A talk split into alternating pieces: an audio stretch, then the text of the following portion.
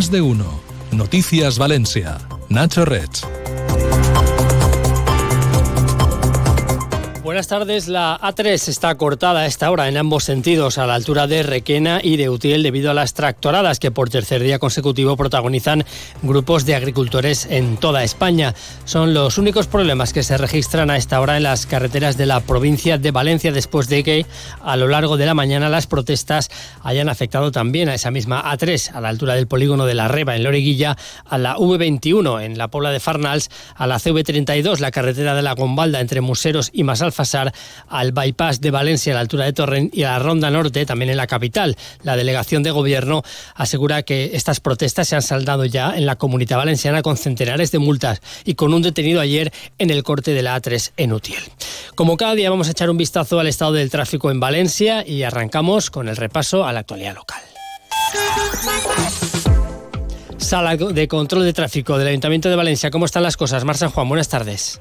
Buenas tardes. En estos momentos el tráfico está tranquilo, aunque recordamos que siguen las obras que estrechan la calzada en los dos sentidos de Serrería, en la calle Jesús y en General Avilés, dirección Peseta Alexandre. Y eso es todo por ahora. Gracias. Hasta mañana. Hasta mañana.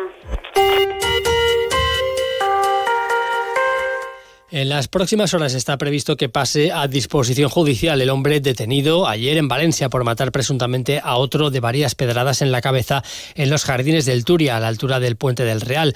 En ese mismo suceso resultó gravemente herido un segundo hombre que sigue ingresado en la fe con pronóstico reservado. Por el momento no se han avanzado más detalles de la investigación, tal y como ha aclarado hoy la delegada del Gobierno en la Comunidad Valenciana, Pilar Bernabé. Eh, passarà a disposició judicial en les pròximes hores i estem, eh, com bé vaig dir ahir, està la policia judicial, la brigada de policia judicial en plena investigació en estos moments. Recordar que el detenido por este caso se entregó voluntariamente en la comisaría de la Policía Local de Ciudad Bella, donde acudió para confesar lo ocurrido. También en materia de sucesos, contarle que la Guardia Civil ha detenido a un joven de 25 años por presuntamente maniatar, apalizar e intentar estrangular con un cable eléctrico a un hombre en una nave del polígono industrial de Beniparrey. Los agentes acudieron al lugar alertados por una posible reyerta entre dos trabajadores de una empresa. Les abrió la puerta de la nave un joven con heridas en la cara y allí mismo encontraron a un hombre atado de pies y manos y con múltiples lesiones tras haber sido brutalmente agredido. Por otra parte, la Policía Nacional ha desarticulado un punto de venta de droga al menudeo en el barrio de Benicalap de Valencia. En la operación han sido detenidos un hombre y una mujer de 29 y 39 años respectivamente. Los arrestados presuntamente distribuían cocaína o hachís tanto en el interior de un piso como en la vía pública. Y el juicio por la pieza del caso Imelsa sobre una presunta caja B en el PP de Valencia durante la etapa de gobierno de Rita Barbera ha entrado ya en su recta final. La Fiscalía Anticorrupción ha fijado hoy en nueve años y dos meses de cárcel la petición definitiva de cárcel para el ex vicealcalde Alfonso Grau. Son dos meses más de lo que pedía en las calificaciones provisionales. El fiscal también ha pedido ese mismo aumento de pena para otros dos de los acusados, el exdirector de la Fundación Turismo Valencia, José Salinas, y el ex concejal y ex responsable del Centro de Estrategias y Desarrollo, Juan Eduardo Santón, para quienes reclama en total cinco años y dos meses de prisión.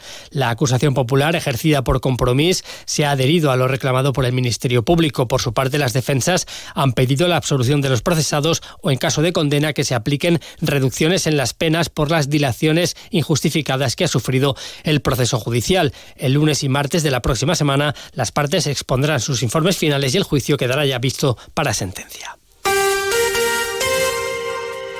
La Generalitat va a poner en marcha en los próximos días las obras de rehabilitación del Palacio de Calatayud de Valencia, según han confirmado a Onda Cero desde la Consellería de Hacienda, que es el departamento que tiene adscrito este inmueble. El edificio está ubicado en la calle del Micalet y en su día fue la sede de la Consellería de Administración Pública. Las obras costarán cerca de 9 millones de euros, durarán dos años y permitirán que la Generalitat recupere casi 4.000 metros cuadrados de uso administrativo en pleno centro histórico de la ciudad. Los trabajos arqueológicos previos realizados en el palacio sacaron a la luz varios vestigios antiguos, entre los que destaca un muro de época romana que conserva parte de su revestimiento de mármol.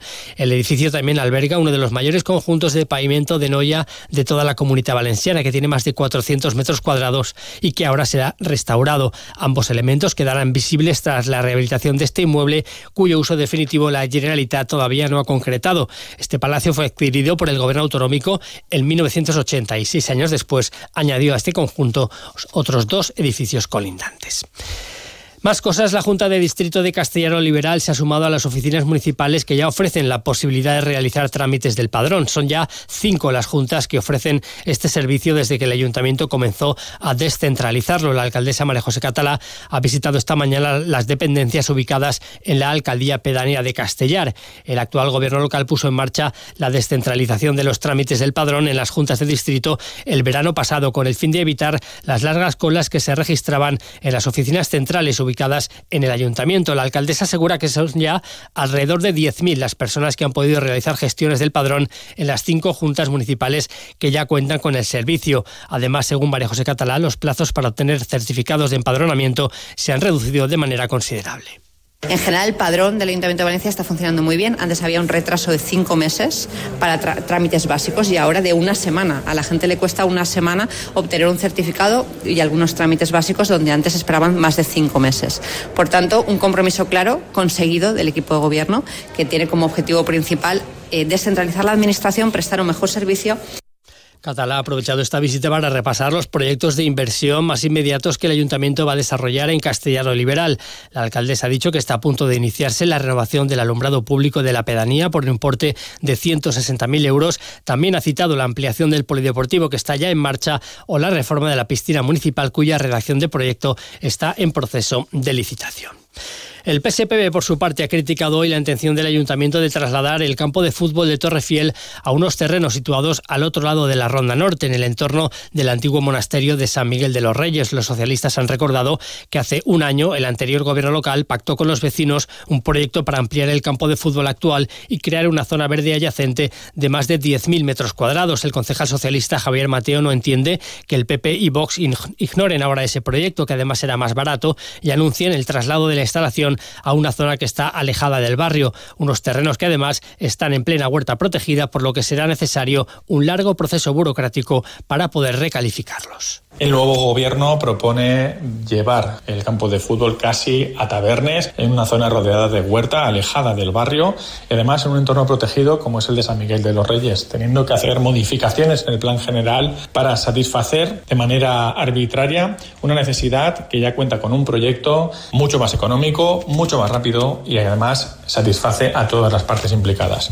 Los socialistas también han mostrado hoy su preocupación por el proyecto del Centro de Investigación y Divulgación del Cómic previsto en el barrio del Carmen, en el edificio de la Plaza de Tabernes de Valdigna, que en su día albergó el Centro Excursionista. El pasado mes de mayo se adjudicó la redacción del proyecto que tenía un plazo de entrega de dos meses, pero nada se sabe todavía de ese documento. Y recuerde que desde hoy los coches con etiqueta cero de la DGT pueden aparcar gratis en las zonas verde o naranja de la hora, igual que han podido hacer en la zona azul desde el año 2020. La Junta de Gobierno del local del Ayuntamiento aprobó el lunes pasado este cambio en la ordenanza de movilidad que, según el Gobierno local, persigue fomentar el uso de vehículos no contaminantes.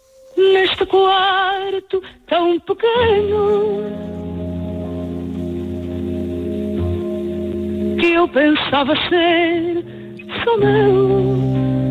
es la voz de Carmiño, la gran estrella internacional del fado, la cantante y compositora portuguesa que esta tarde a las siete y media actúa en el Palau de Les Arts de Valencia. Con este concierto, Les Arts pone en marcha su programación dedicada a las músicas del mundo. Por su parte, el IBAM invita a adentrarse en el universo del artista sonoro valenciano Llorenç Barber a través de una exposición de escuchas extraídas de su archivo personal compuesto por más de 7.000 documentos entre partituras, folletos, pósters y un centenar de publicaciones. Una muestra que puede verse desde hoy y hasta el 16 de junio. También de la cultura contarle que en Paterna comienza este jueves la novena edición del Festival de Cine Antonio Ferrandis, que este año amplía su programación y su duración y que llenará de cine la ciudad hasta el 17 de febrero. En el marco del festival se ha programado un completo calendario cultural que destaca por sacar a las actividades a la calle con animaciones y fiestas especialmente para acercar el séptimo arte a los más pequeños. En cuanto al tiempo, la Agencia Estatal de Meteorología prevé que el cielo vaya cubriéndose esta tarde conforme pasen las horas en Valencia, incluso se descarta algún chubasco de escasa importancia, una situación que se mantendrá igual de cara mañana viernes, aunque las temperaturas bajarán de manera notable porque desaparecerá ya el viento de poniente.